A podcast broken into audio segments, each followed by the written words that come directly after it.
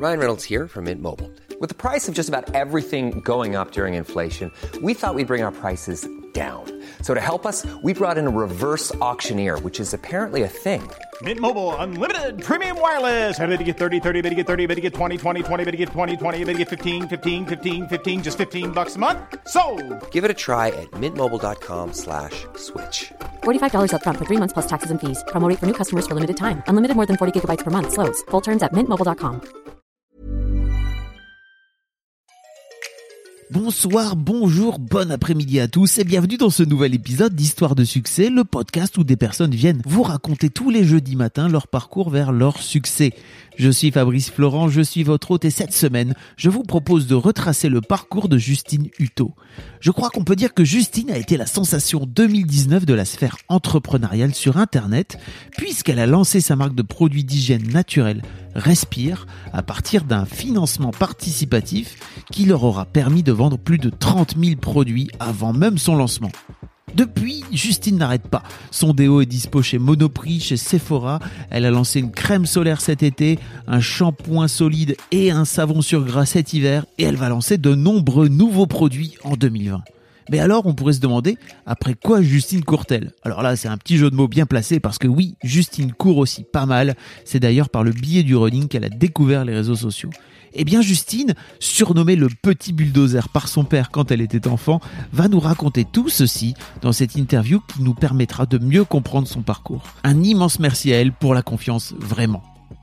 Je vous le disais la semaine passée, mais en 2020, j'aimerais donner un sérieux coup de fouet à ma newsletter, donc n'hésitez pas à aller vous abonner tout de suite.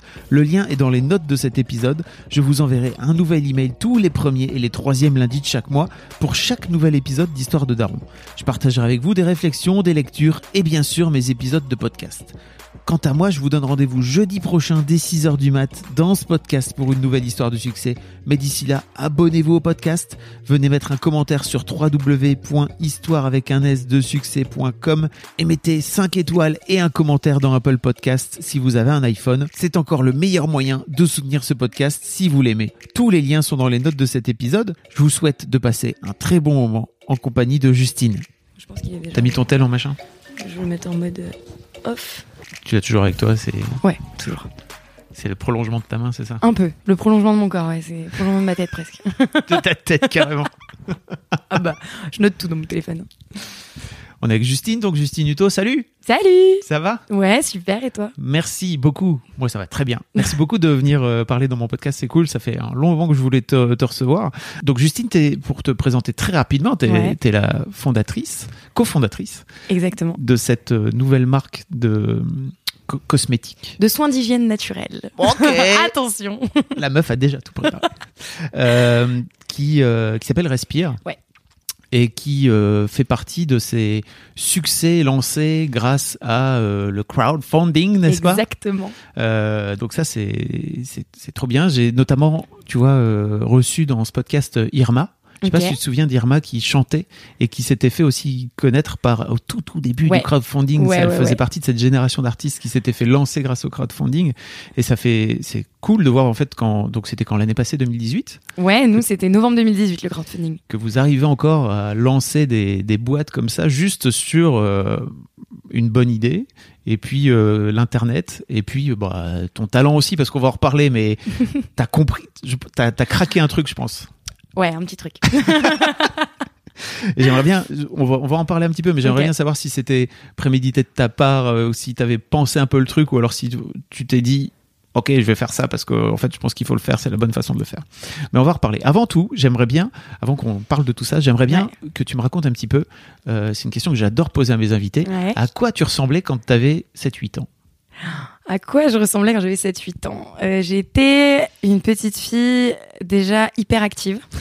Ouais, c'est vrai. hein. Mes parents m'ont toujours dit que j'étais hyper active. Un bulldozer. Mon père m'appelle le bulldozer. Ah ok. C'est marrant, je le dis jamais. Mais ouais, il me dit tout le temps, t'es un bulldozer. Genre, dès que j'ai une idée, je fonce et, et je passe pas par quatre chemins. Quoi. Ok.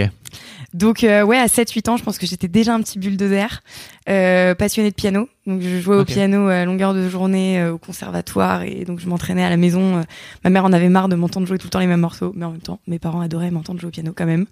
Euh, je faisais aussi beaucoup de sport, de GRS, Ok. donc euh, gymnastique rythmique sportive. Ah bah oui. J'ai fait de la compétition euh, en individuel, en équipe, complètement fan. Donc ouais, c'était euh, GRS, piano. J'ai fait un peu de tennis aussi, et euh, j'étais une gamine, euh, ouais, bah, super dynamique, et, euh, et tout le monde me disait que j'étais toujours méga souriante. Donc, euh, T'as à pas quoi trop je ressemblais changé, ça. physiquement. Ouais, je pense que je souris toujours. Je sais pas pourquoi. C'est ouais, ça fait partie de moi. Et puis j'adore les gens qui sourient. Ça, ça véhicule un truc, euh, une énergie positive. Comment ça se concrétisait l'aspect bulldozer euh, quand t'as 7-8 ans? Comment ça se, comment ça commence à se concrétiser Bah, co- comment, euh, pourquoi ton père disait que t'étais un bulldozer? En fait, c'est marrant comme. Parce que j'étais toujours à fond, parce que quand j'avais une idée en tête, c'était bah ouais, je, je rouspétais grave si les gens allaient pas dans mon sens et qu'il fallait pas, euh, ils voulaient pas faire mon idée avec moi. Euh, clairement, non mais j'étais toujours à fond quoi. C'était, euh, enfin je sais pas, j'avais envie d'aller jouer à Adibou sur l'ordi, bah euh, c'était, je vais jouer à Adibou sur l'ordi et puis je vais me mettre à fond parce que je veux tout gagner quoi. Enfin, c'était vraiment, j'étais, euh, ouais, j'étais à fond. Enfin, un exemple encore de bulldozer, un, des- derniers exemples avant que j'en respire, c'était quand je suis rentrée euh, du Canada, parce que j'ai vécu au Canada, et que j'ai dit à mon père, euh, je veux trouver un appart sur Paris. Il m'a dit, bah ouais, ouais, c'est une bonne idée, mais attends, t'as encore le temps de vivre chez nous, mes parents habitent en banlieue parisienne. Et j'ai cherché un appart, et, euh, et il m'avait dit, bon, regarde, mais on va prendre quelques mois pour se décider. En trois semaines, j'avais un appart. J'ai genre visité tous les apparts de Paris, puis j'ai trouvé le mien, et bulldozer, j'ai foncé, j'ai pris mon appart. voilà. Donc, tu vois, c'est... voilà, mon père a toujours dit, tu es un bulldozer.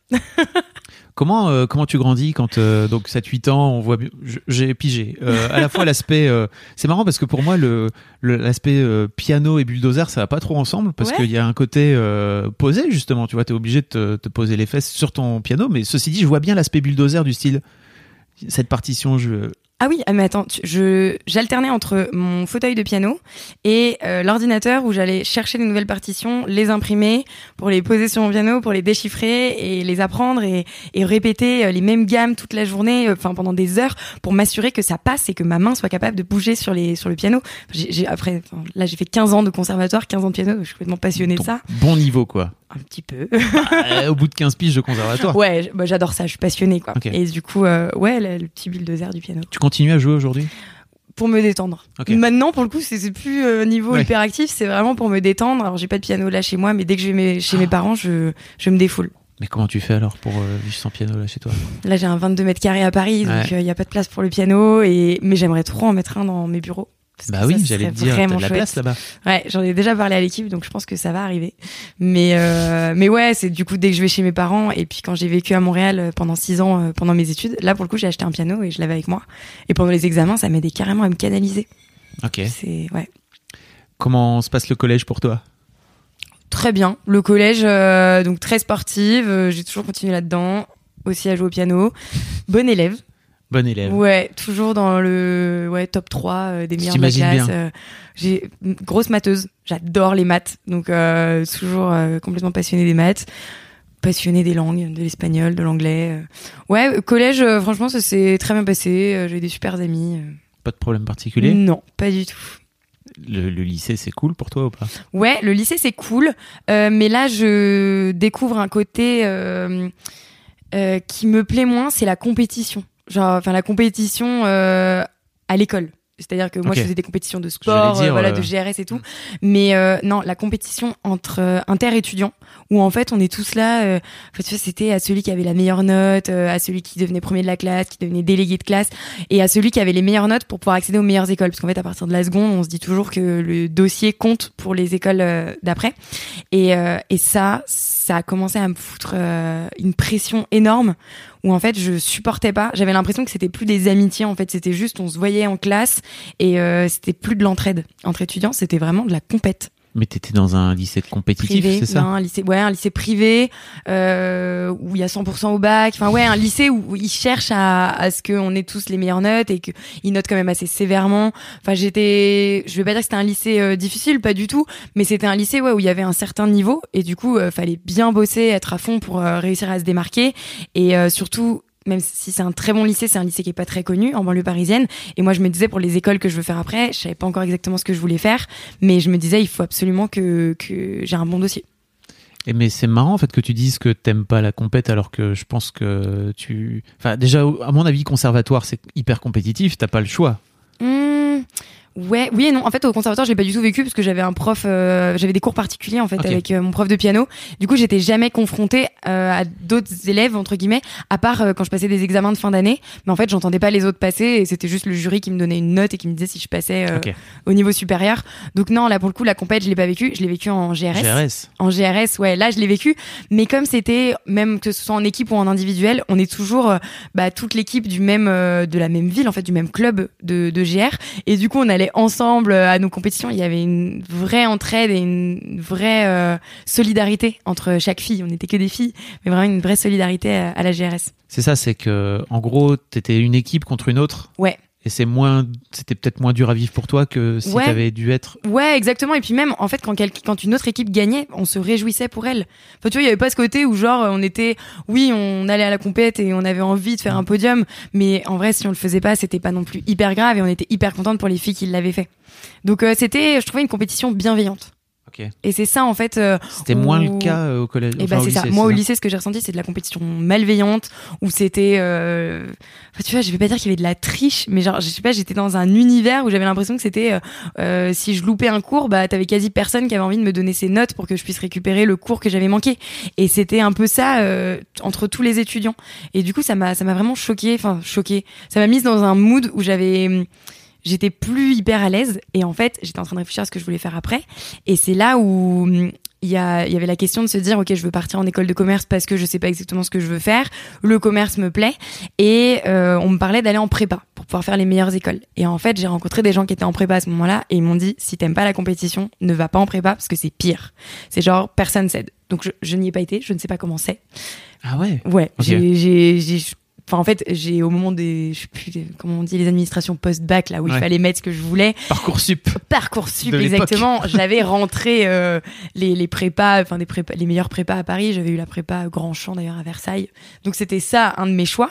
Mais en fait, c'est là aussi où donc dans ces années lycée, je me suis dit, bah en fait j'ai envie de, de sortir de tout ce côté euh, un peu compète et tout. Et euh, on m'a parlé d'HEC Montréal. Et du coup, dans ma dernière année en terminale, je suis allée euh, visiter Montréal. Je suis allée rencontrer des étudiants à HEC Montréal, visiter l'école. Et là, je suis tombée complètement in love de l'école, de la ville. Et je me suis dit, je veux aller là-bas. Euh, tout Parce que HEC Montréal, c'est pas la même chose que le HEC qu'on connaît à Non. Paris, quoi, c'est ça? C'est alors c'est c'est le même nom, tu vois, HEC Paris, HEC Lausanne, HEC Montréal, mais en fait euh, c'est il y a pas de lien. Il n'y a pas de lien entre les écoles, c'est toutes des très bonnes écoles et euh, elles fonctionnent toutes de manière très différente. Et HEC Montréal, enfin c'est une école vraiment, je fais un éloge à chaque fois parce que je suis tombée amoureuse de cette école. Je m'y suis sentie super bien. Je suis partie du coup à 18 ans. J'ai fait une année de prépa euh, sur place. En fait, c'est une prépa intégrée pour les Français parce que quand on arrive là-bas, les Québécois, en fait, ils passent leur bac à 19 ans. Enfin, ils terminent, euh, c'est pas leur bac, leur- c'est leur cégep, leur bac euh, québécois. Et donc, euh, nous, on arrive euh, français à 18 ans, un an avant eux. Donc, en fait, on a un- une année de mise à niveau un peu euh, pour attendre les Québécois, j'ai envie de dire, pour rentrer dans l'école. Et du coup, c'est dans l'école que se passe cette prépa, uniquement entre français. Puis en même temps, c'est l'année où on commence à s'adapter à la culture, à, on se recrée un peu une famille sur place parce qu'on on est quand même jeunes et on quitte tous nos familles. Et après, à 19 ans, euh, là, je suis rentrée en première année avec les Québécois qui arrivent et j'ai passé trois ans et j'ai diplômé en finance. Ok. Tu vas un peu vite, mais, Ouais, pardon. On a le temps, tu sais. hein. Je... Je vais aller moins vite. On a le temps. mais euh, en fait, euh, tu disais que tu avais réussi à trouver un contact euh, chez HEC Montréal. Comment Ouais. t'avais fait? Par hasard? Euh, comment j'avais fait euh, À l'époque, c'était Facebook. Oui. Et Donc j'étais sur Facebook, clairement j'étais pas sur Instagram. Euh, j'étais sur Facebook et ce qui était très drôle c'est que j'avais mis en pseudo euh, je pars à Montréal euh, la semaine prochaine euh, pour visiter HEC Montréal et puis coup de chance et puis en fait je demandais si quelqu'un connaissait des gens et coup de chance en fait il y a un ami de longue date que j'avais pas revu depuis un moment qui m'écrit et qui me dit que sa copine était à HEC Montréal. Du coup, j'y suis allée et j'ai même logé chez sa copine pendant une semaine. Donc en fait, euh, enfin ça a été tout bénef. Et du coup, j'ai vraiment vécu. Donc elle, elle était dans cette année de prépa. et elle a un an au-dessus de moi. Après, c'est devenu ma coloc. Enfin bref, tu vois, c'est toute une histoire. histoire. Mais euh, mais en fait, pendant une semaine, j'ai vécu avec ces étudiants de d'HEC Montréal euh, qui étaient en prépa et je voyais que c'était la fête, mais en même temps, ils bossaient, ils étaient tous super amis et ils s'étaient ouais recréé une famille leur famille française de là-bas en fait et et puis le fait qu'il fasse moins 30 degrés que tout le monde soit habillé euh, enfin avec des, plein de couches enfin c'était vraiment l'univers l'ambiance tout me plaisait tout me, me donnait envie d'y aller D'accord. Donc tu fais tes, tu fais tes études ouais pendant trois ans, c'est ça? Finance? Alors 4 ans du Quatre coup ans? Euh, 4 ans où je diplôme en finance en 2016 Pourquoi finance? Et bah euh, donc comme je t'ai dit matheuse. Donc en fait, euh, j'aime. C'est vrai que j'aime beaucoup de choses et j'avais du mal à choisir en fait euh, pendant mes années. euh, c'est super dur en vrai quand t'es en école de commerce et qu'on te dit il faut choisir une spécialité. euh, tu regardes un peu ce que tu veux faire plus tard mais tu sais pas trop. Et en fait euh, les maths euh, c'est là où je, suis- bonne, où j'étais bonne. Donc en fait je me suis dit bah là où il y a le plus de maths c'est en finance. Puis je trouvais que la finance, je sais pas, il y avait un côté euh, je diplôme en finance, euh, je sais pas, je suis trop fière quoi. Et du coup, et puis c'est marrant, mais le marque, tout le monde voulait aller en marketing.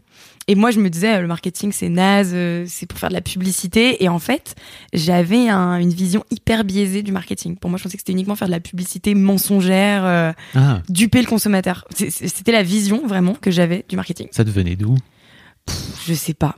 Je sais pas du tout des peut-être d'un c'est quoi? Attends c'est hyper drôle mais le premier cours de marketing que j'ai eu donc marketing 100 comme ça s'appelle à, HEC Montréal 101. j'ai- 101 exactement j'ai eu des plus genre j'ai eu une note de merde quoi enfin alors que toutes les tous les autres cours j'avais A+ donc ce qui est hyper drôle aujourd'hui c'est que euh, on me fait parler de marketing alors qu'en fait euh, le premier cours que j'ai fait en marketing j'ai failli avoir échec Mais parce que t'aimais pas. c'est- Ouais, j'aimais pas ça. J'étais. J'avais vraiment l'impression que le marketing c'était pour faire de la publicité, pour aller vendre des choses que j'aime pas spécialement. En plus, en cours, on me demandait de faire tout un pitch pour vendre un stylo, que clairement, le stylo déjà, j'avais je l'aimais pas, donc je, je voyais pas pourquoi je devais faire un pitch pour le vendre. Enfin, tu vois, j'étais pas en lien en fait avec ce qu'on me demandait de faire, et du coup, j'étais j'étais biaisée. Je trouvais que c'était uniquement duper le consommateur avec un, un message. C'est marrant. Hein Ok. Donc quand j'y repense, je trouve ça hyper drôle. Qu'est-ce que tu retiens de tes études? Euh, Qu'est-ce que je retiens de mes études? Parce que du coup, non mais attends, ce que j'ai pas fini, c'est que j'ai diplômé en finance en diplômé en 2016, finance. mais après j'ai quand même fait une maîtrise. Je suis restée à HEC Montréal et j'ai Ah. fait une maîtrise scientifique en marketing. Ok. Finalement, après la finance, je me suis dit, euh, la finance c'est sympa, euh, mais il y a pas assez de relationnel. Et moi, j'adore parler avec les gens, j'adore rencontrer du monde, et je m'épanouissais plus trop dans ce milieu financier. Et en fait, là, j'ai creusé un peu et j'ai découvert que le marketing était autre chose grâce à des compétitions que j'ai faites. En fait, à HEC Montréal, il y a des compétitions académiques où on te donne un, donc c'est euh, les écoles québécoises les unes contre les autres. Et on est en équipe de trois et en fait on nous donne un- une étude de cas euh, réelle hein, d'une vraie, vraie boîte. Et on a trois heures pour plancher euh, à trois sans accès à internet à rien pour faire un pitch avec une recommandation stratégique moi, c'était dans le marketing stratégique que j'étais, donc avec une étude de marché et recommander euh, le développement de nouveaux produits euh, à la marque. Et en fait, j'ai fait trois compétitions et on les, avec mon équipe, on les a toutes gagnées. J'étais à fond, j'adorais ça, j'adorais avoir des contraintes où il fallait euh, se challenger pour résoudre des cas, euh, pour des, des cas euh, réels et, euh, et en plus pitcher. Tu vois, après on avait 30 minutes pour pitcher devant la, la boîte et c'est là que j'ai découvert vraiment bah, l'expression orale en fait, enfin s'exprimer à l'oral et j'ai adoré. Vraiment, j'étais fan. Et du coup, quand tu me dis qu'est-ce que j'ai retenu, euh, j'ai retenu bah, surtout à HEC Montréal, j'avais un cours du coup qui s'appelait Améliorer ses présentations orales que je faisais dans le cadre de, de ces compétitions. Après, je l'ai tellement aimé que je l'ai moi-même donné. J'ai j'ai été assistante de professeur pour donner ce cours Ah bon euh, dans la fin de mes études. Et en fait, ça c'est un, je pense, un des cours qui m'a le plus aidé et qui m'a le plus apporté, puisqu'aujourd'hui, euh, enfin tu vois, aujourd'hui j'ai des talks, je Mm. m'exprime devant du monde, euh, même je me fais des vidéos où je, je tourne face caméra et hum, je, suis- je suis décomplexée. Tu vois, je suis alors qu'avant, avant mes études, euh, j'avais tendance, il y a une photo de moi, je me regarde, je sais pas trop si je dois la poster, les vidéos, tu sais, on se regarde, on s'aime pas trop en vidéo. Et en fait, HEC Montréal m'a décomplexé, m'a permis de, ouais, d'accepter, d'être moi-même et d'être beaucoup plus naturelle à l'oral et d'oser m'exprimer. Et ça, vraiment, ça, ça m'a changé la vie. Mais t'osais pas avant, t'étais plutôt parce que tu- de tout ce que tu me racontes, tu vois, j'avais plutôt l'impression que t'étais une petite fille depuis que tu euh, enjouée, etc., et que t'avais pas forcément peur de d'ou- d'ouvrir ta ta gueule, quoi, tout simplement. Ouais. Alors, c'est vrai que j'étais pas une timide, ça Ouais. c'est clair, mais euh, je peux pas dire que j'étais la plus à l'aise devant, euh, tu vois, quand il fallait pitcher devant toute une classe de 30 personnes, euh, j'étais pas celle qui faisait des roues et des galipettes devant tout le monde. Enfin, clairement, j'étais un peu réservée, un Pourtant, peu toute rouge et j'aurais pu. Avec un petit, avec un ruban et tout. Avec un ruban, exactement. Vous vous embrouillez. Mais voilà. Mais non, du coup, c'est ça m'a vraiment. euh, Enfin, c'est là que j'ai pris conscience qu'en fait, non, je m'épanouis à parler devant du monde, à m'exprimer, à, à et aussi à, à avoir confiance dans mes idées. Enfin, c'est bête, mais je trouve que avant de partir de la France. C'est vrai qu'au lycée, euh, on fait des, des travaux d'équipe, on bosse pas mal en équipe, et souvent on nous casse dans nos idées. Enfin, je trouvais qu'il y avait pas, euh, on, nous, on valorisait pas les idées, en tout cas de chacun. Et hum, à HEC Montréal, j'ai trouvé que toutes mes idées ont été euh, à chaque fois valorisées ou alors challengées.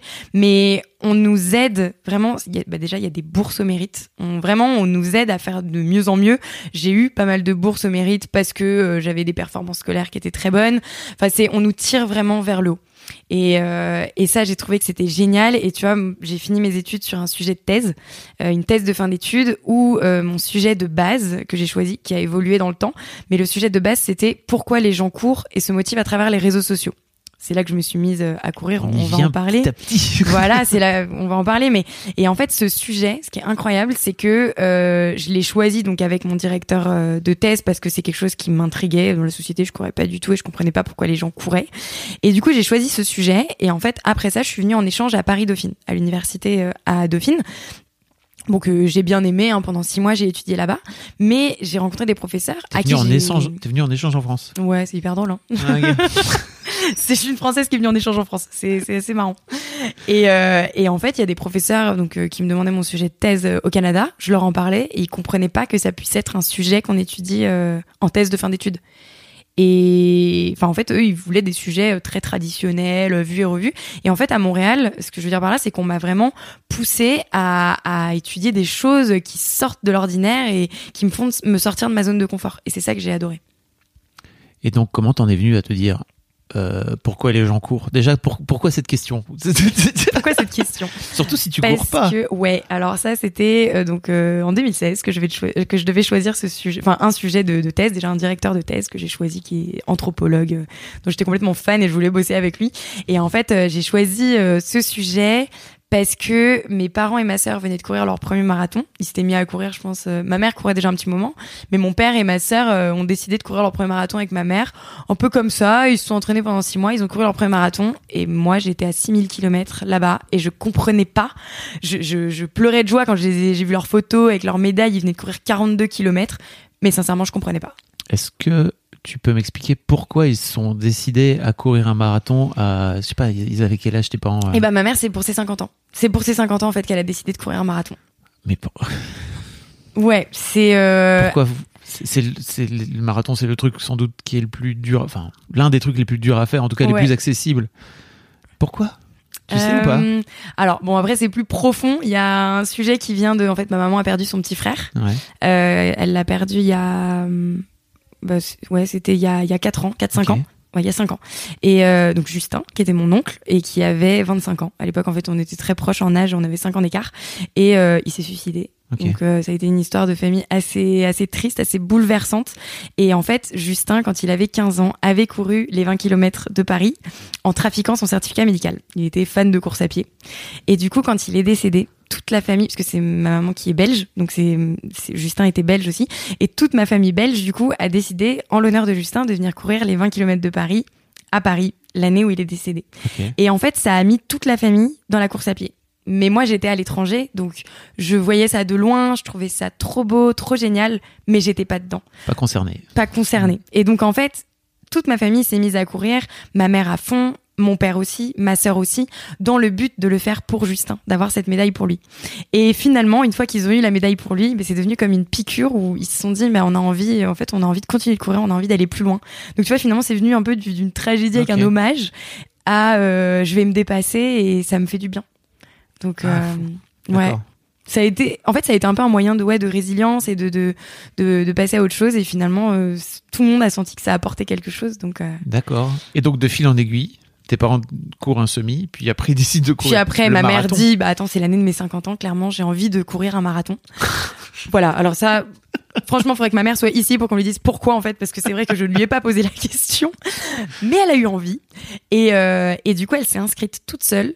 Et mon père, qui est quand même sportif, et ma sœur, on dit, donc ma grande sœur qui a deux ans de plus que moi, euh, on dit, euh, mais en fait, on a envie, euh, on a envie de courir avec toi parce que on a envie de te soutenir. Alors à la base, ils pensaient juste la soutenir et réussir à faire peut-être 20 km, mais pas faire les 42. Et en fait, tous les trois ont passé la ligne d'arrivée euh, des 42 km. Ils ont fait le marathon de Nice-Cannes, donc c'est de Nice à Cannes.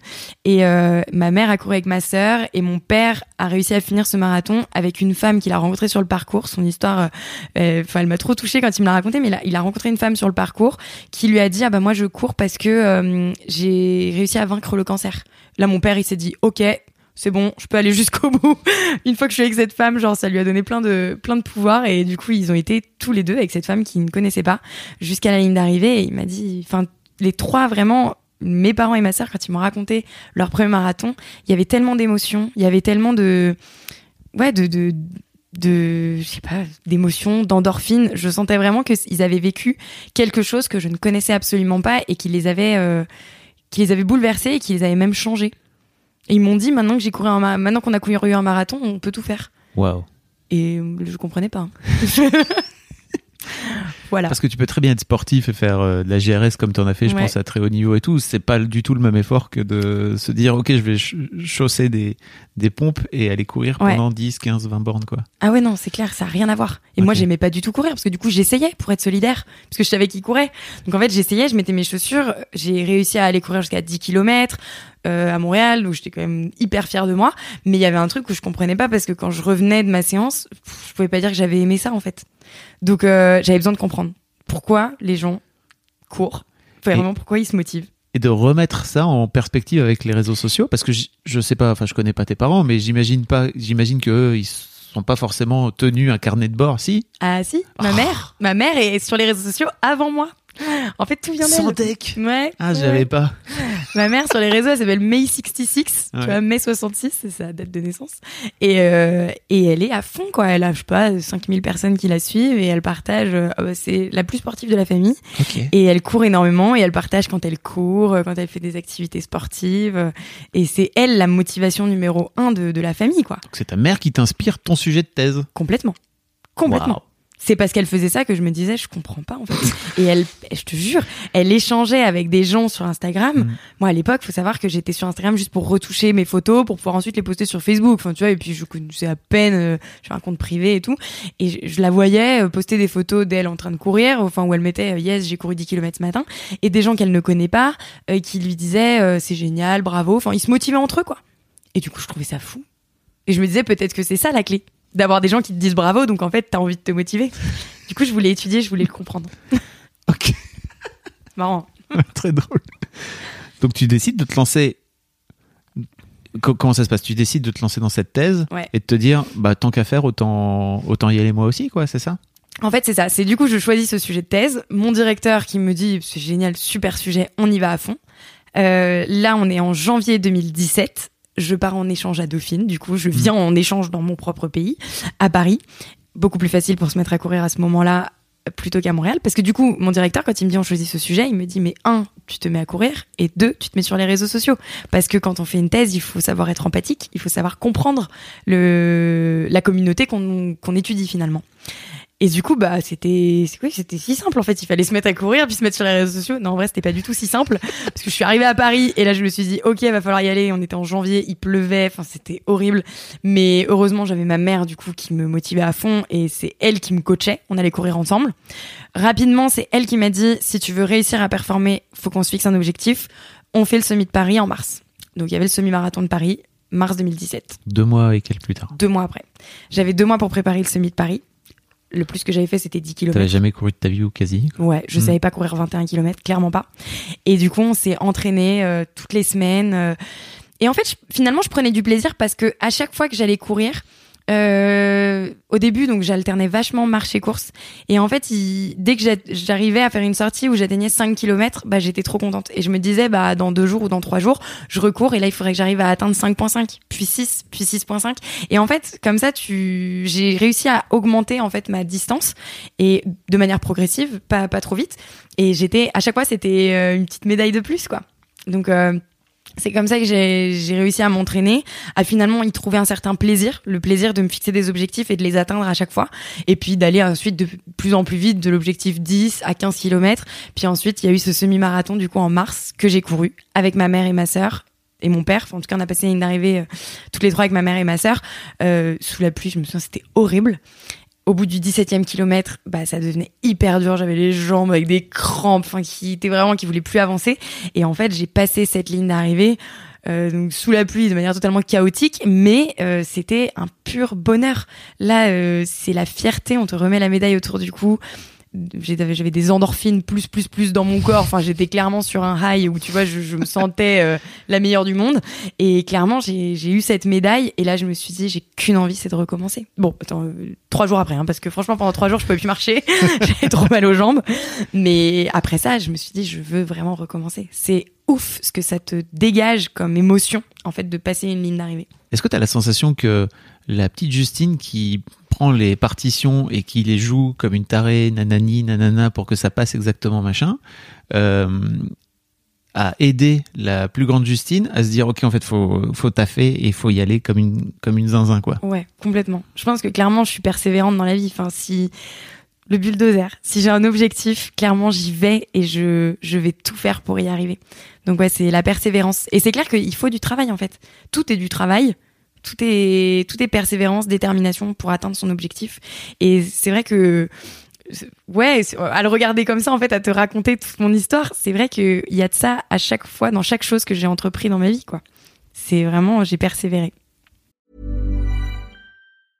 I'm Sandra, and I'm just the professional your small business was looking for. But you didn't hire me because you didn't use LinkedIn jobs. LinkedIn has professionals you can't find anywhere else, including those who aren't actively looking for a new job but might be open to the perfect role, like me. In a given month, over 70% of LinkedIn users don't visit other leading job sites. So if you're not looking on LinkedIn, you'll miss out on great candidates like Sandra. Start hiring professionals like a professional. Post your free job on linkedin.com/people today.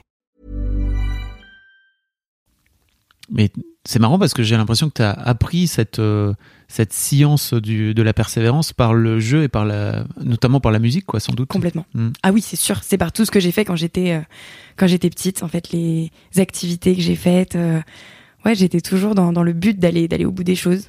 Complètement. Ok, donc tu te lances dans ce semi-marathon. Ouais. Tu réussis. Ouais. Je veux resigner. C'est quoi, c'est quoi la suite en fait une fois que tu, tu te fous sur les réseaux sociaux, j'imagine, Ouais. tu découvres un peu ça aussi? Exactement. Alors, euh, il y a deux choses. Donc, il y a un- déjà, je me, je me fixe de nouveaux objectifs. Je me fixe un objectif très haut rapidement en me disant, ok, on est début 2017, je viens de courir mon premier semi. D'ici fin 2017, je veux courir mon premier marathon. On y va direct. C'est- pas normal. si, Si. si, si, si. Ça se fait. dire- ça se fait? Ça se fait. Faut, faut T'avais beaucoup jamais couru de ta vie avant, ou presque. J'ai toujours été sportive. Oui. Après, ouais, la course à pied, j'étais pas euh, pas fan. Mais c'est vrai que j'ai une morphologie quand même assez sportive, Mhm. vois, où je j'ai pas trop de problème à faire du sport. Mais euh, c'est vrai que c'est rapide de en un an courir son premier marathon. Après, euh, si on se met de la discipline et qu'on s'entraîne régulièrement pour que son corps, parce qu'il faut clairement aussi euh, pas avoir euh, des douleurs et tout. Enfin, le, le corps, il faut bien l'entraîner, il faut aussi bien s'étirer. Il y a plein de choses en fait que j'ai appris. Mais en fait, comme j'étais dans mon sujet de thèse et que c'était ça, j'étais complètement c'était ma vie en fait. Ma vie était de répondre à cette question pourquoi les gens courent, me mettre sur les réseaux sociaux, rencontrer des gens et courir de plus en plus pour comprendre. Donc en fait, ça, ça faisait partie de moi pendant toute cette année. Du coup, je me fixe cet objectif. Euh, en même temps, je me mets sur les réseaux sociaux. Alors là, d'abord, j'avais étudié tout le truc où je me disais, euh, les réseaux sociaux, apparemment, tous les gens qui courent et qui se créent un compte, il y a le mot run dans leur pseudo. Du coup, je me suis fait un petit jeu de mots, je m'appelais Justin Run. Ça, je crée mon compte mars 2017 juste avant d'ailleurs ce premier semi-marathon. Euh, j'avais posté d'ailleurs la photo de la médaille avec euh, donc au semi-marathon avec ma famille où j'avais mis tous les hashtags, tu vois les hashtags semi de Paris, semi de Paris 2017. Enfin vraiment j'étudiais tout le truc des réseaux sociaux, comment euh, comment avoir un peu de visibilité et j'allais moi-même liker tous les gens qui mettaient une photo avec le hashtag semi de Paris 2017, tu vois, où j'allais les féliciter. Enfin c'était vraiment rentrer dans cette communauté. Et là il y a plein de gens qui m'ont félicité pour ma course, donc j'étais tout d'un coup trop fière. Enfin, je me disais c'est complètement incroyable. C'est là que j'ai ressenti les premiers, euh, les ouais les, les- j'ai touché en fait pour la première fois la communauté de runners qui existe sur Instagram où les gens euh, me félicitaient et je trouvais ça complètement génial. Donc j'ai et d'ailleurs j'étais en fait complètement transparente sur mon compte Insta parce que je racontais du coup que je courais, euh, que c'était ma première course, que je me fixais mes mon objectif de marathon, mais aussi que je faisais une thèse en parallèle. J'étais complètement transparente là-dessus et que justement je voulais comprendre. Enfin je racontais mon sujet. T'avais déjà un peu des expériences avec les réseaux sociaux ou c'était vraiment ta Non, première. Vraiment première expérience. Enfin, j'avais Facebook avec mes amis, Oui. mais c'est tout. Donc ouais, c'était ma première expérience avec les réseaux. Et, euh, et rapidement, je me suis prise au jeu. En fait, comme ça faisait partie de, de, de mon sujet, bah, j'étudiais, je regardais tous les comptes, euh, tout ce que les gens partageaient, tous les comptes qui marchaient bien. Et puis, euh, bon, le plus gros travail, j'ai envie de dire, c'était de penser à se prendre en photo à chaque fois que j'allais courir, puis d'essayer d'avoir une tête pas trop moche, euh, tu vois, sur la photo. Enfin, c'était ça peut-être le un, plus dur. une- un vrai skill hein, n'empêche. Ah, c'est clair, c'est clair. Franchement, j'ai, ouais, ça, il a fallu le travailler et puis, euh, ouais, réussir à prendre des photos à chaque fois, trouver des nouvelles idées. C'était peut-être ça le, le plus dur où j'ai pas du tout cet esprit créatif, photographie, en tout cas, euh, euh, pour pour le faire. Mais je me suis prise au jeu et du coup, ma mère aussi m'aidait. Tu vois, c'était elle qui me Mm. prenait en photo. Et et donc à côté de ça, bah du coup, j'ai continué dans mes objectifs et je signe pour le un nouveau semi-marathon qui est le semi-marathon d'Ottawa le 28 mai 2017. Et donc là, j'avais deux mois à nouveau pour me préparer pour ce deuxième semi.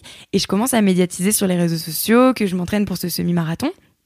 Et il y a beaucoup de, gens, enfin beaucoup de gens. À l'époque, euh, rapidement, en fait, j'ai pris pas mal d'abonnés. J'avais environ 1000 personnes qui me suivaient. Et, euh, ce que t'es vraiment pas mal. Et donc, euh, il y a des gens qui m'écrivent et qui me disent, c'est sûr, t'as fait 2h09 au semi de Paris. C'est sûr que là, tu vas mettre moins de 2 heures avec les temps que tu fais sur tes entraînements. Et moi, en vrai, j'étais complètement débutante, donc je savais pas du tout ce que c'était. Je me comparais aux autres sans trop savoir.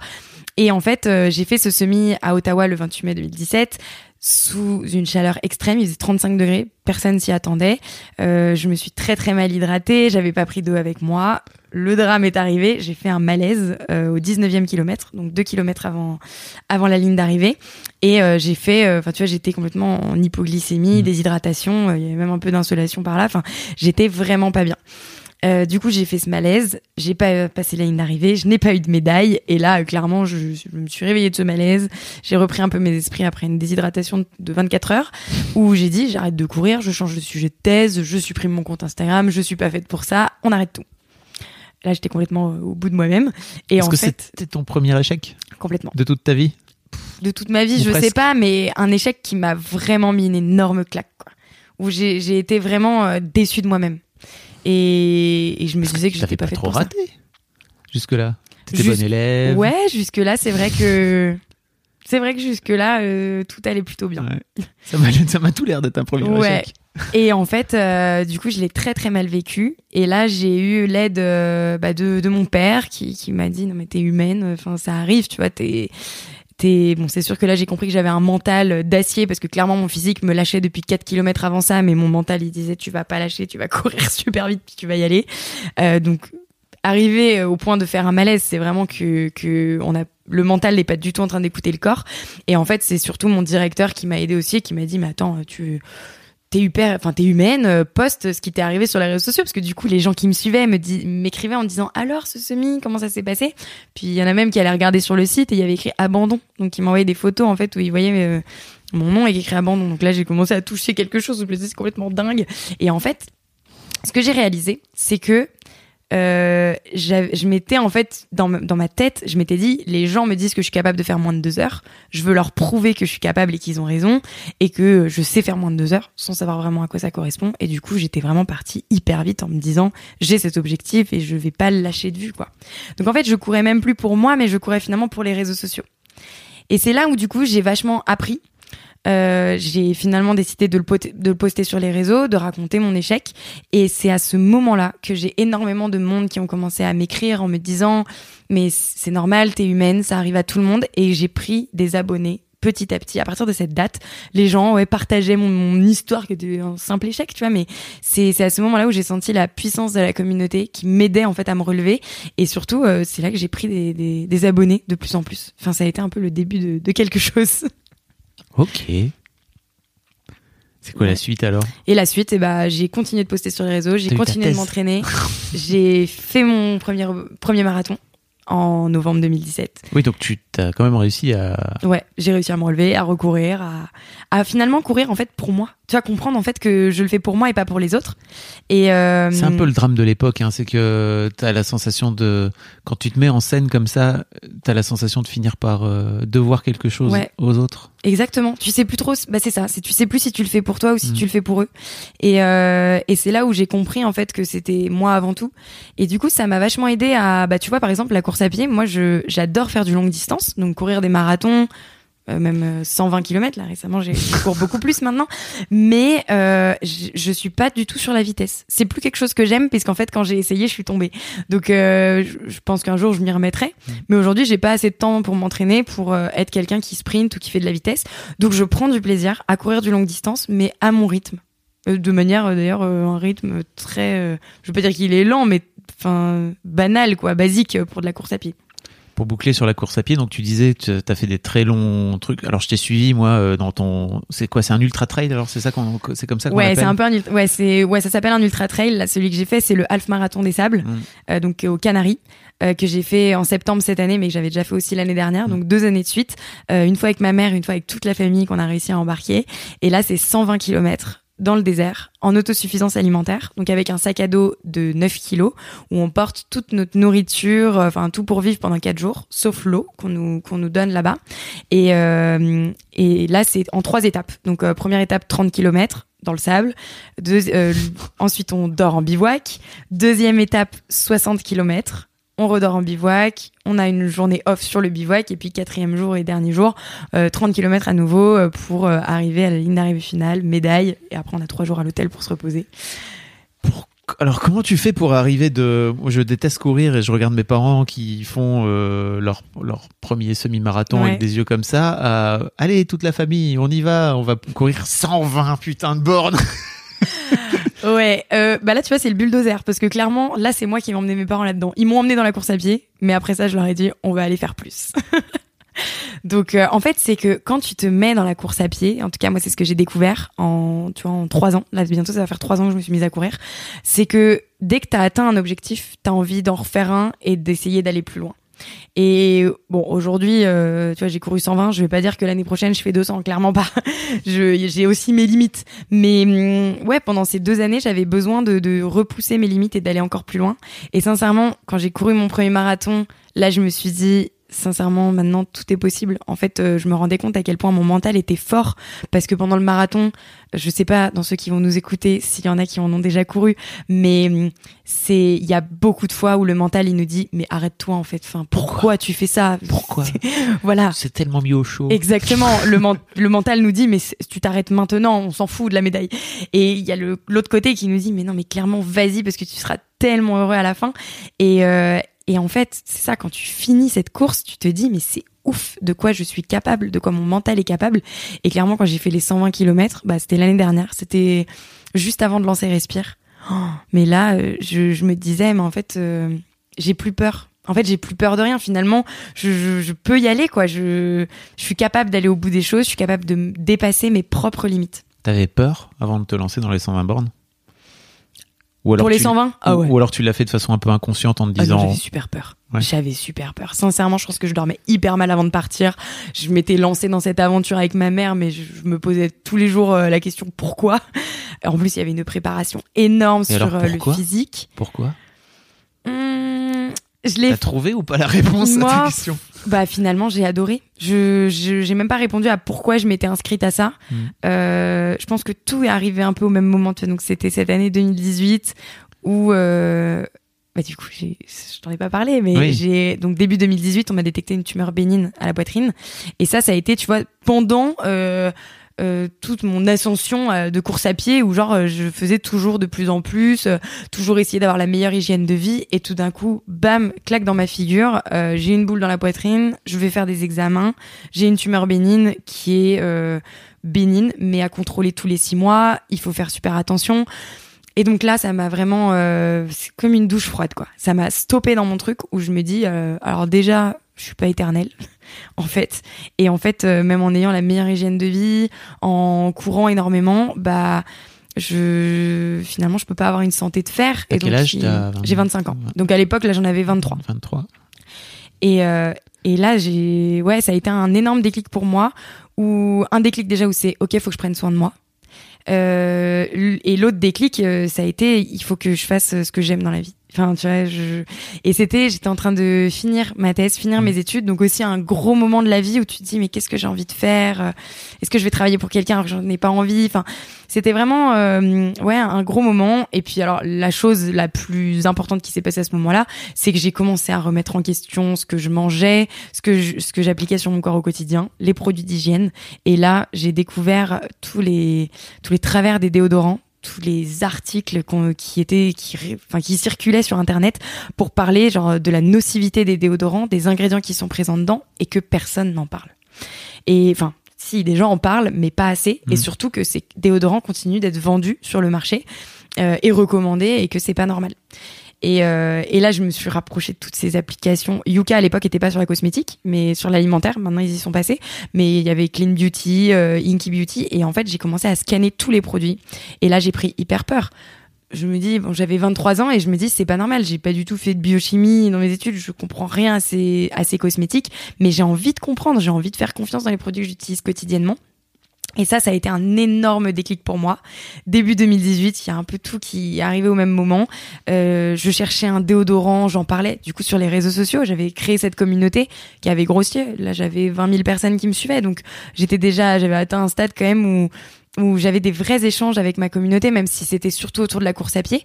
Et, en fait, j'ai commencé euh, à parler de, de déodorants, de produits. Et là, je me suis rendu compte que j'étais clairement pas la seule à me poser des questions.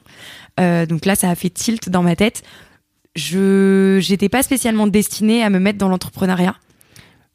Ceci dit, tu viens quand même de dire tout à l'heure que tu n'avais pas envie de travailler pour quelqu'un d'autre. Ouais, travailler pour quelqu'un où ça me plairait pas. Ah ok, d'accord. Je pourrais, si, si, travailler pour, si, si, je cherchais un boulot à l'époque. Euh, à l'époque, je rêvais de bosser pour Paris 2024. Ok. Donc, euh, tu vois, j'étais, euh, j'avais qu'une envie, c'était, je voyais Paris 2024, je m'étais mise dans le sport, dans la course à pied. Tout d'un coup, j'étais passionnée de sport et j'avais qu'une envie, c'était de travailler pour ça. Ok. du coup, ouais, j'ai aussi pris la décision de rentrer à Paris parce qu'en fait, j'étais encore à Montréal à l'époque. Enfin voilà, plein de choses qui se sont passées dans cette année. Et, euh, et en fait, on Pourquoi t'es pas resté à Montréal d'ailleurs euh, Je pense que ouais, c'est le fait d'être loin de la famille. Ah. Euh, c'était pas facile.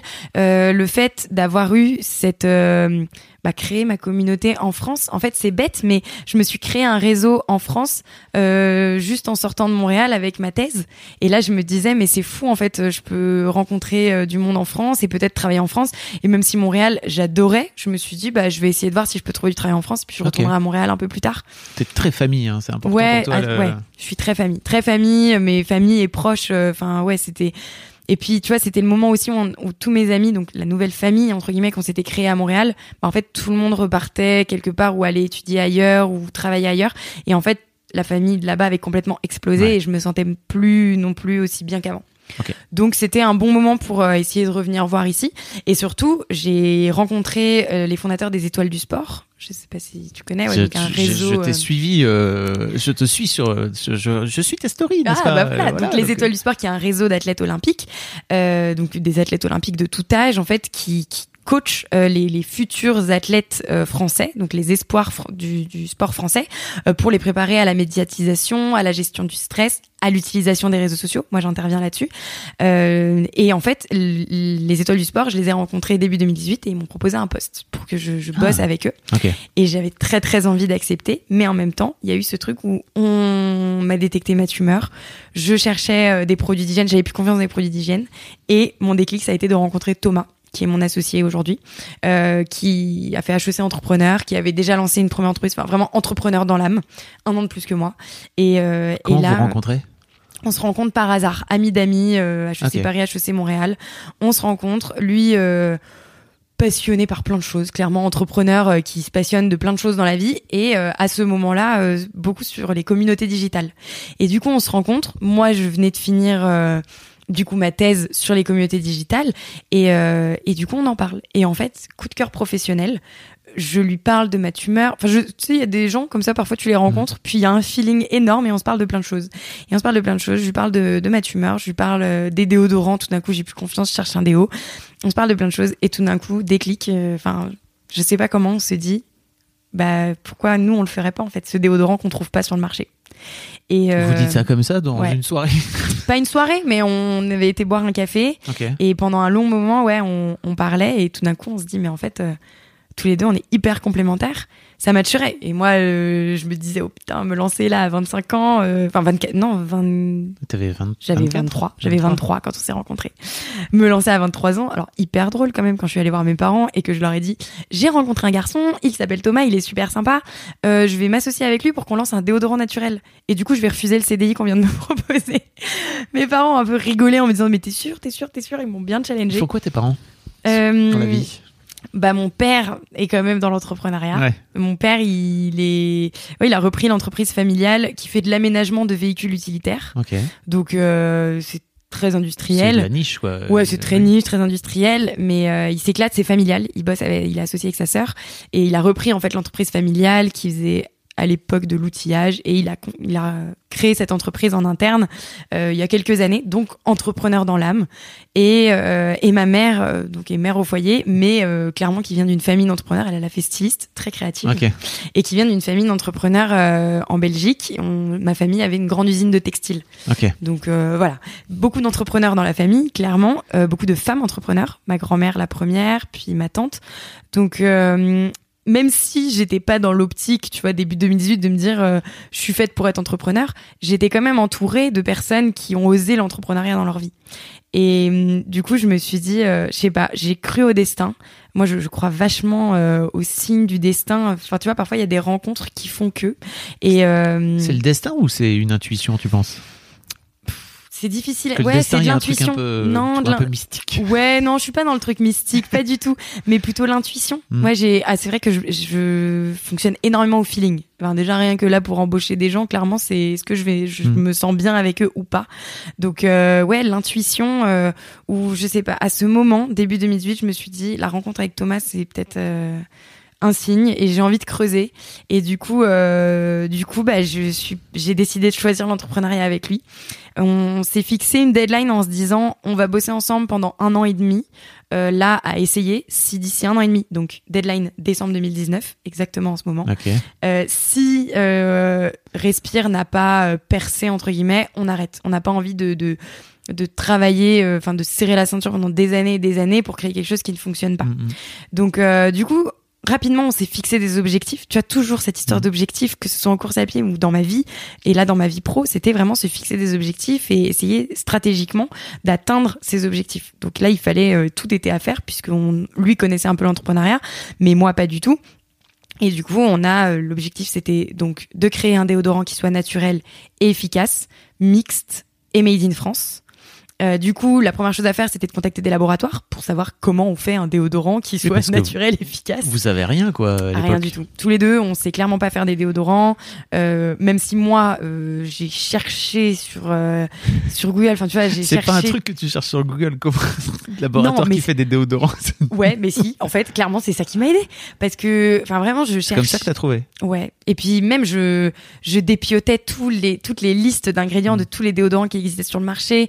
Je cherchais tous les ingrédients. Enfin tu vois vraiment j'avais des fiches et des fiches pour comprendre vraiment comment ça se passe en Mm. cosmétique. Et euh, et du coup je contactais des laboratoires. Euh, J'y allais euh, au culot. Et, euh, finalement il y a un labo qui a bien voulu. Enfin un labo. Non il y en a plusieurs qui ont bien voulu me rencontrer. Mais un qui a été vraiment euh, hyper cool. Enfin donc c'est Véronique qui est euh, la fondatrice d'un labo qui est euh, à côté de Rennes et qui m'a euh, enfin vraiment il y a eu un super feeling et elle a dit bah ok je vous accompagne j'aime votre projet et du coup on a développé plein de formules ensemble on a d'abord travaillé ensemble en se disant on repart de zéro qu'est-ce qu'il faut mettre dans un déodorant? Donc elle elle nous expliquait parce qu'on n'y connaissait rien et euh, en même temps nous on, on regardait ce qui existait sur le marché et qu'est-ce qu'on aimait bien comme type de texture et on faisait tester à des gens de ma communauté. Rapidement, je, contact... je faisais venir des gens de ma communauté que je, je rencontrais. En fait, je les faisais venir là où on travaillait. Du coup, on s'était pris un petit espace de coworking pour les rencontrer et pour échanger avec eux et leur demander euh, qu'est-ce que vous en pensez, qu'est-ce que vous aimez dans un déodorant. Et donc, en fait, on a eu le sentiment de pas du tout travailler à deux sur ce projet, mais travailler déjà avec le labo et travailler main dans la main avec euh, avec nos futurs consommateurs, donc avec des gens de ma communauté qui nous aidaient. Et le labo travaille gratuitement à l'époque pour vous? Ou non, il, a fallu euh, chacun investir un petit peu d'argent.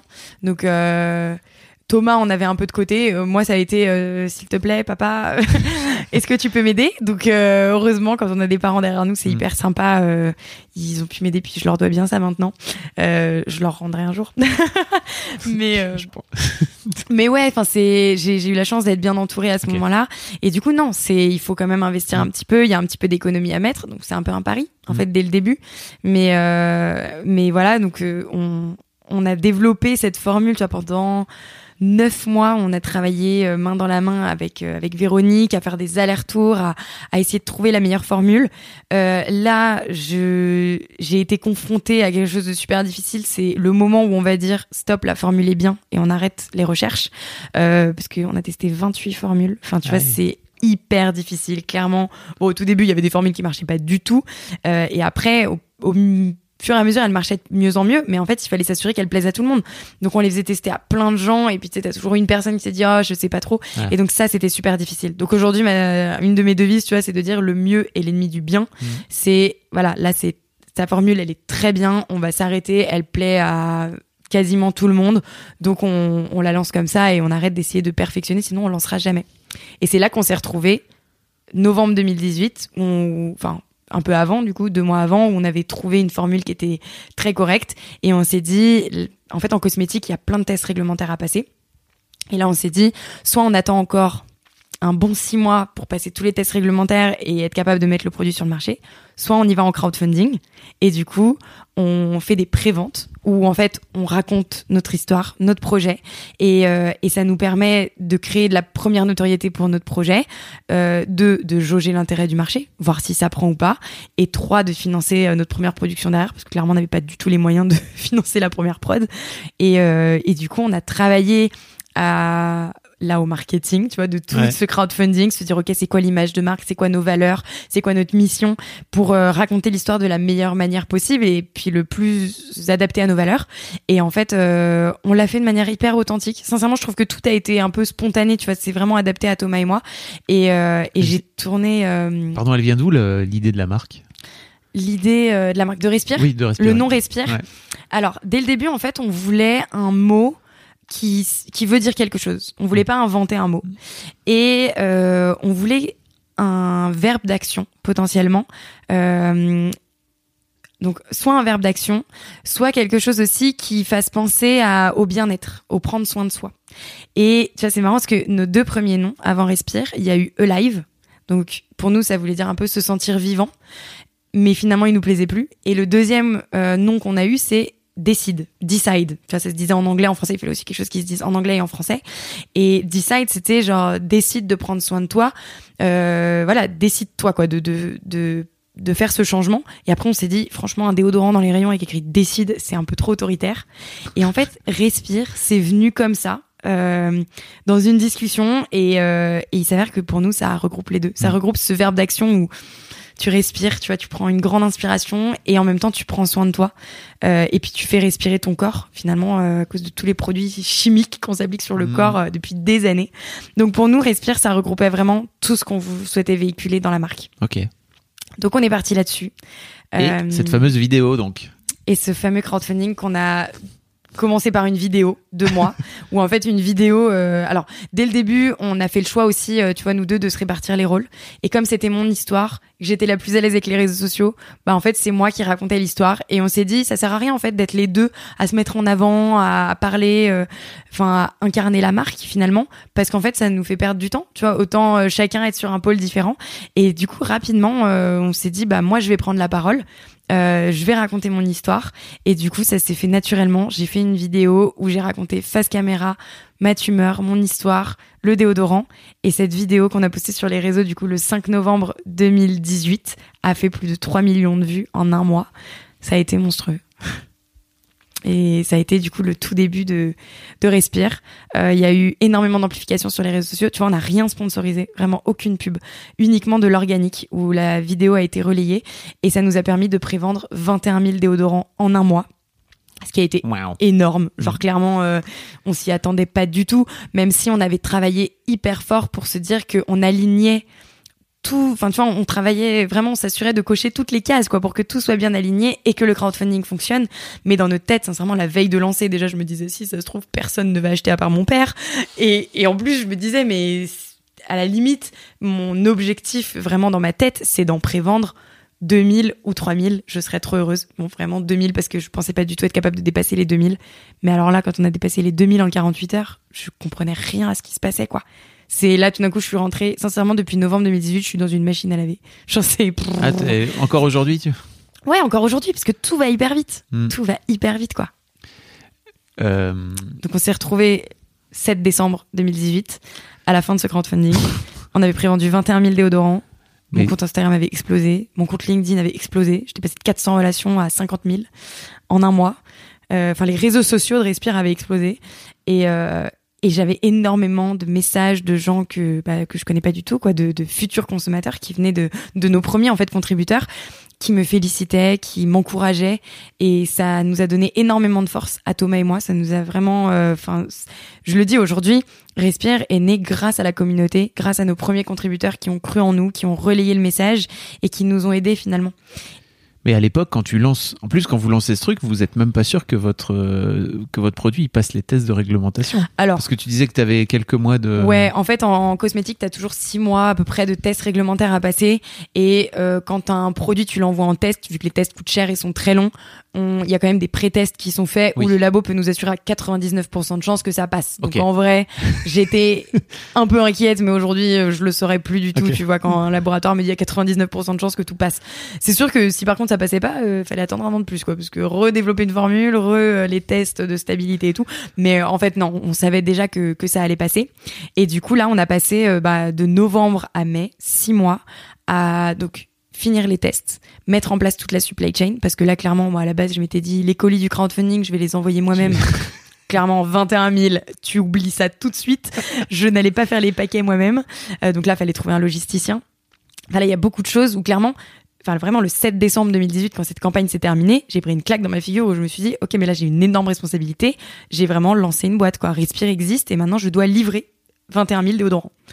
Donc, T'avais euh, pas cette sensation-là jusque-là bah si, j'avais la sensation de me lancer dans un projet qui était cool, Ouais. euh, mais sans trop savoir. Tu sais, tu sais jamais en fait. Tu fais des prédictions, mais tu, tu fais des prédictions sur du vent. hein. Enfin, tu c'est pas parce que les gens euh, qu'on rencontre nous disaient votre projet il est génial et ça va marcher que on sait si les gens vont vraiment passer à l'acte d'achat. Mhm. Donc euh, c'est là où ça a été euh, ça a été génial. On a passé six mois à apprendre énormément, Euh, six mois qui sont passés à une vitesse euh, j'ai jamais vu ça. Où on a mis tout en place, la logistique. Euh, on a embauché euh, notre première personne euh, en communication pour nous aider sur les réseaux sociaux parce que clairement j'arrivais plus à gérer tu vois tous les messages, tout le SAV. Et là rapidement on, on s'est posé comme deux vrais entrepreneurs à, à avoir une vision stratégique, à créer un vrai business model. Et ça, tu vois, c'était rien qu'en début d'année quoi. C'était Ah, il y a quelques fou. mois. Vous l'aviez pas encore fait jusque-là dans la création de votre projet? Parce que vous Ouais. étiez plutôt dans le lancement du premier produit. quoi. Ouais, si, on était, c'est ça, on était dans le lancement du premier produit et tu vois, on n'avait pas trop pensé what's next en fait. Mm. Et là, rapidement, on s'est dit, ok, mais en fait, euh, là, on veut lancer un deuxième produit, on veut vite aller sur la crème solaire. Tu vois, un des autres produits, moi, qui me fascinait, c'était la crème solaire que tout le monde applique chaque été. Enfin, peut-être à d'autres moments dans l'année quand euh, on va au soleil, mais c'est un produit que tu es obligé d'utiliser, sinon ça a un impact clairement direct sur notre santé. Et si on n'en met pas, c'est très très grave. Et je me disais, mais en en mettant, en fait, est-ce que cette crème solaire est vraiment bonne pour notre peau? Et donc là, j'ai commencé à étudier toutes les crèmes solaires, tous les filtres UV qui existent, et je me suis rendu compte que au-delà d'avoir un impact négatif sur notre santé, ça peut avoir un, enfin ça a un impact négatif sur notre environnement. Et alors là, tu vois, je suis rentrée dans des trucs où en fait c'est fascinant le milieu de la cosmétique, euh, le milieu de- des produits d'hygiène, où en fait il existe plein de choses aujourd'hui sur le marché, euh, dont beaucoup de consommateurs n'ont, dans lesquels beaucoup de consommateurs n'ont plus confiance, et où en fait il faut, euh, il faut essayer de trouver des alternatives, essayer de, de trouver les meilleures alternatives, mais c'est un combat quotidien en fait, d'essayer de, de faire toujours mieux. Il y a un combat sur la santé, mais il y a un combat écologique. Et donc depuis, euh, vraiment depuis début 2018, on s'est lancé là- là-dedans à fond avec beaucoup de passion. Et, euh, et donc en mai euh, 2018, on a lancé, du coup, on a livré 2019. Euh, 2019, Oui. Depuis début, ouais, Ouais. euh, donc mai 2019. Six mois plus tard. Il y a six mois en fait. Ouais. On a lancé, euh, on a livré les 21 000 déodorants. Moi je dis que vraiment le lancement officiel il date de mai 2019 parce qu'on a livré les 21 000 déodorants. Donc là c'était un gros stress pour moi parce que, euh, enfin pour nous deux en fait, mais moi je paniquais à fond. C'était est-ce que ces 21 000 déodorants vont plaire aux personnes qui les ont commandés? Euh, tu vois, c'est oui. c'est ça le plus gros risque. Et puis j'avais au fond de moi un petit euh, truc où je me disais j'ai j'ai envie en fait que les gens me donnent des nouvelles, me montrent qu'ils ont reçu leur déodorant. Donc je me disais j'ai trop envie que mon déodorant il soit instagrammable et que les gens le prennent en photo et me fassent des retours. Ça a été un truc de dingue. On a livré les 21 000 déos. Le lendemain j'avais 500 photos sur les réseaux sociaux de mon déodorant. J'étais complètement euh, fascinée par euh, par la puissance ouais, des réseaux sociaux où les gens étaient capables de prendre en photo un déodorant alors que c'est un des produits les moins sexy de la Terre. Donc euh, ça a été génial. Après ça, on a lancé notre site internet de e-commerce, donc respire.co, qui a complètement, euh, pareil, repris à fond euh, les gens, le fait qu'ils en parlaient, qu'ils postaient sur les réseaux sociaux, bah, ça a fait du bouche à oreille euh, monstrueux où il y a eu énormément de commandes d'un coup. On s'est fait contacter par Monoprix, euh, qui a eu envie de nous référencer. Donc on a lancé chez Monoprix dans toute la France. Ça, ça a été incroyable, sincèrement, de découvrir euh, mes produits en rayon. ça a été complètement fou. Les gens prenaient des photos aussi en rayon. Et en quatre jours, donc au moment du lancement, au bout de quatre jours chez Monoprix, tout était en rupture de stock. Il y Ah avait ouais. plus de respire. Et donc là, ça a été, euh, ça a été dingue. On avait des petites PLV, tu vois, des, petits présentoirs en bois avec nos déodorants. Ils étaient tous vides. Et les gens m'envoyaient tous des photos de la PLV, parce qu'en plus, il y avait une petite photo de moi dessus. Tous les gens m'envoyaient une photo du présentoir vide, quoi. Et c'était, euh, c'était dingue. Donc ça, ça a été euh, le mois de mai. Après ça, il y a eu le mois de juin. On a lancé la crème solaire qu'on développait du coup depuis plusieurs mois euh, avec un autre laboratoire euh, en Bretagne qui est spécialisé dans les dans les crèmes solaires, crèmes solaires naturelles et minérales. Ça a été un énorme succès. On, là, pour le coup, on a été euh, hyper prévoyant. On n'a pas fait beaucoup de, enfin, on a fait une petite production en se disant, on savait pas trop. Et en fait, ça a cartonné sur l'été. Du coup, on retravaille cette crème solaire, euh, la gamme solaire pour l'année prochaine. Ok. Et, euh, et après ça, ouais, on s'est lancé à fond. On a embauché. Euh, on a embauché beaucoup dans les mois qu'on suivi. Et là, tu vois, aujourd'hui, bah, on est au mois de décembre 2019 et on est 16 dans l'équipe. Eh oui. Donc, euh, tu vois, on est passé de 2 à 16 en l'espace de 8 mois. Et, euh, et on a lancé depuis d'autres produits. On a lancé l'éco-recharge euh, qui permet de recharger notre déodorant. Donc, toujours en se basant sur les retours de la communauté. En fait, sur les réseaux sociaux, la communauté est vraiment ultra présente et, et nous disait bon c'est génial votre déodorant mais j'adorerais pouvoir réutiliser la bille et pas avoir à en racheter un bah on a réussi à développer cette éco-recharge qui nous permet de recharger trois fois le déodorant euh, qui est en plastique 100% recyclé à partir de bouteilles de lait Euh, on a lancé notre gamme solide, donc avec un shampoing solide qui mousse super bien qu'on a développé avec un laboratoire qui est complètement spécialisé là-dedans et qui a réussi à développer une formule qui mousse, parce que c'était le plus gros défi dans le shampoing solide, mais qui est toujours naturel, toujours avec des ingrédients super clean. Et on a développé euh, aussi un savon sur gras naturel, euh, bon pour le corps, donc qui va avec notre avec notre shampoing pour la gamme solide. Waouh. Ouais, ça en fait des choses. Hein. Et tu dors quand? Ah, euh, en vrai, je dors. hein, parce que c'est ma. Non, mais clairement, je le dis tout le temps. Les gens me disent, mais c'est quoi ton truc pour être en forme? Bah, c'est de dormir. Parce que je me force vraiment à dormir euh, minimum 7 heures par nuit. Mm-mm. Si je dors moins de 7 heures, je suis exécrable et je vais pas être efficace et, et je vais perdre euh, bah, mon smile et genre mon énergie positive. Je, vraiment, je considère que je suis une personne, je pense, qui a une énergie positive. Enfin, je, suis- je suis hyper optimiste dans la vie et et d'ailleurs, ça me saoule, tu vois, les gens qui font la gueule, qui râlent. C'est pour ça que Paris, c'est là où c'est pas facile. Quand tu prends le métro parisien, que tu vois beaucoup de gens qui râlent et qui font la J'allais tronche. dire Montréal, c'est une ville où j'ai la sensation que les Ouais. gens sont heureux. En tout cas, euh, il y a un peu ce cliché de les Montréalais sont Ah bah complètement. les Québécois d'une manière générale. Et je pense que j'ai aussi pris ça de chez eux, quoi. Ouais. Les, les Québécois, enfin, sont euh, sont d'une gentillesse, d'une sympathie, et vraiment c'est de l'énergie positive constante. C'est génial. Et dès que t'as quelqu'un qui a une énergie négative, enfin, tu sens que la personne elle fit pas du tout là-bas. Mhm.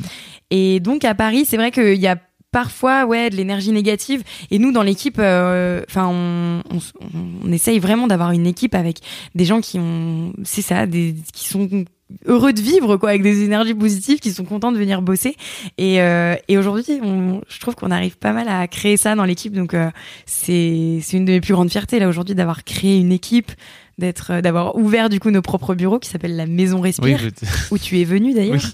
Et, euh, et du coup, cette maison respire où on travaille euh, tous les jours et où on peut accueillir notre communauté autour d'événements qu'on organise. Parce que le but, c'est toujours ouais, de rencontrer notre communauté euh, parce que c'est elle qui nous aide en fait à, à développer Respire depuis le début. Donc C'est quoi la suite? La suite. Sans raconter des projets. Ouais, a. Mais même ne serait-ce que à titre personnel, quoi. Tu vois, parce qu'aujourd'hui, je me posais une question. Je me disais, euh, est-ce que tu vas pas avoir le syndrome Amélie Poulain? C'est-à-dire, non mais tu sais, Audrey Tautou pendant très longtemps, elle était Amélie Poulain. Ouais. Et euh, t'as pas peur, toi, de d'être de personnaliser en personnalisant, personnifiant, pardon, à ce point-là, euh, ta marque, de finir par euh, y être attaché, de plus pouvoir t'en détacher? C'est Ouais, pas des questions, c'est des questions que tu te poses ou pas Je me rends pas compte? Ouais, complètement. Je me les suis posées parce que rapidement, en fait, on me les a posées. On Mm. m'a dit, mais, mais finalement, respire, c'est Justine. Et en fait, aujourd'hui, euh, c'est sûr que on est intimement liés. Hein. Respire et moi, c'est clair. Après, euh, j'ai pas appelé ma marque euh, Justine Hutto comme Alain Afelou, tu vois. Enfin, je me suis quand même, c'est, je suis complètement détachée de, de, de ce Justine. Hutto déodorant. T'imagines? Oh là là. Mais je me dis, il y a quand même des gens, en fait, c'est ça qui est incroyable. Je rencontre souvent des consommateurs qui me disent qu'ils ont acheté Respire sans me connaître, qu'ils ont en fait découvert Respire chez Monoprix ou chez Sephora, parce que maintenant on est aussi chez Sephora, Ah hein. en pharmacie. Enfin, ils peuvent découvrir nos produits à d'autres endroits que juste via les réseaux sociaux et par moi. Et euh, il y a beaucoup de gens qui achètent Respire sans me connaître. Et donc ça, je me dis que c'est génial en fait. Mm. parce que c'est ça mon objectif c'est que Respire réussisse à vivre seul Mm. et je me dis que là on a on, on développe une équipe. Et si on fait un bon travail bah normalement euh, clairement d'ici quelques années euh, les gens de- devraient même pas avoir en tête en fait que je suis la fondatrice de Respire. Tu vois que derrière Respire il y a Justine Hutto c'est en tout cas au début c'est sûr que j'incarne. Mais de plus en plus euh, c'est pas le but que ça reste complètement rattaché juste à, à moi. Ok. Même si c'est une de mes plus grandes fiertés hein. bah, je- j'espère bien pour toi. Ouais. Mais sinon, ouais, la suite, euh, il y, a, y a pas mal de choses. Il y a euh, donc continuer de développer cette communauté, faire évoluer cette communauté qui est hyper engagée, hyper forte euh, et qui vraiment est aujourd'hui euh, la clé du succès de Respire, clairement. Euh, donc euh, continuer sur les réseaux sociaux avec beaucoup de patience, tu vois, parce qu'une communauté, en fait, c'est c'est c'est une relation de proximité et ça se travaille. Tu es le premier à le savoir. Donc euh, ça, c'est quelque chose, euh, voilà, qui fait partie moi de mes de mes objectifs principaux. Réussir à garder cette super relation et, et c'est en fait c'est du travail tu vois même si je le fais avec beaucoup de, de passion et de spontanéité c'est du travail ensuite euh, il y a continuer d'élargir la gamme Euh, clairement on a envie d'être euh, d'être la marque d'hygiène qui vient offrir des alternatives à tous nos produits du quotidien dans notre salle de bain donc renouveler tout notre quotidien de la salle de bain. Du coup, on développe des super produits là. Dès le mois de janvier, il y en a un qui sort tous les mois. Donc euh, Wow. ouais ouais, c'est sincèrement, on Ah oui. arrive très très fort là à partir de 2020. C'est pour ça qu'on a structuré une équipe euh, aussi vite. Et euh, et puis l'autre chose euh, qui est aussi euh, très importante pour 2020, c'est qu'on va aller à l'international. Donc euh, très vite, on va sortir de, de gros nos défi, hein. frontières. T'as dit quoi? Gros défi. ah ouais, gros défi. Ah non, mais c'est clairement euh, c'est un des plus gros défis aussi. Euh, après, il va falloir voir comment on arrive à mettre en place toute cette stratégie, mais c'est un bel objectif. Et en fait, tout va très vite. Donc sincèrement, euh, quand on me demande euh, tu es où dans un an, je sais pas. Oui, je n'allais pas te poser cette question-là parce que vu d'où C'est c'est bien. vu où t'étais il y a un an. Ah mais j'aurais jamais imaginé que tu m'invites un an plus tard ici pour parler de mon histoire dans un podcast. Enfin, tu vois, c'est complètement fou ce qui. Parfois, je me dis c'est fou ce qui m'arrive et en même temps, euh, bah, c'est énormément de travail, énormément de persévérance et aujourd'hui, euh, et puis surtout une équipe de rêve qui, enfin, et Thomas. Tu vois, c'est tout le temps moi qui parle, mais c'est c'est Thomas, c'est moi et c'est l'équipe aujourd'hui qui est derrière. Donc, euh, Merci voilà. beaucoup, Justine. Merci, merci à toi. On a plein parlé, c'était trop bien, 1h10. Waouh. Merci beaucoup, merci beaucoup d'être venu, d'avoir raconté plaisir. tout ça, d'avoir parlé de. J'avais, on en refera un épisode un peu plus tard parce que j'ai envie de te parler aussi de sport un peu plus, des étoiles du sport, etc. Parce que tu fais plein de choses. Euh, je vous mettrai tous les liens si vous, vous connaissiez pas Justine euh, sur les réseaux sociaux pour que vous puissiez suivre à la fois Justine et aussi les, les produits de Respire. Vous pourrez tout retrouver dans les notes du podcast, toi-même, tu sais. Euh, un grand merci en tout cas. Merci, merci Salut. à toi. Mom deserves the best, and there's no better place to shop for Mother's Day than Whole Foods Market. They're your destination for unbeatable savings, from premium gifts to show-stopping flowers and irresistible desserts. Start by saving 33% with Prime on all body care and candles. Then get a 15-stem bunch of tulips for just $9.99 each with Prime. Round out Mom's menu with festive rosé, irresistible berry chantilly cake, and more special treats. Come celebrate Mother's Day at Whole Foods Market.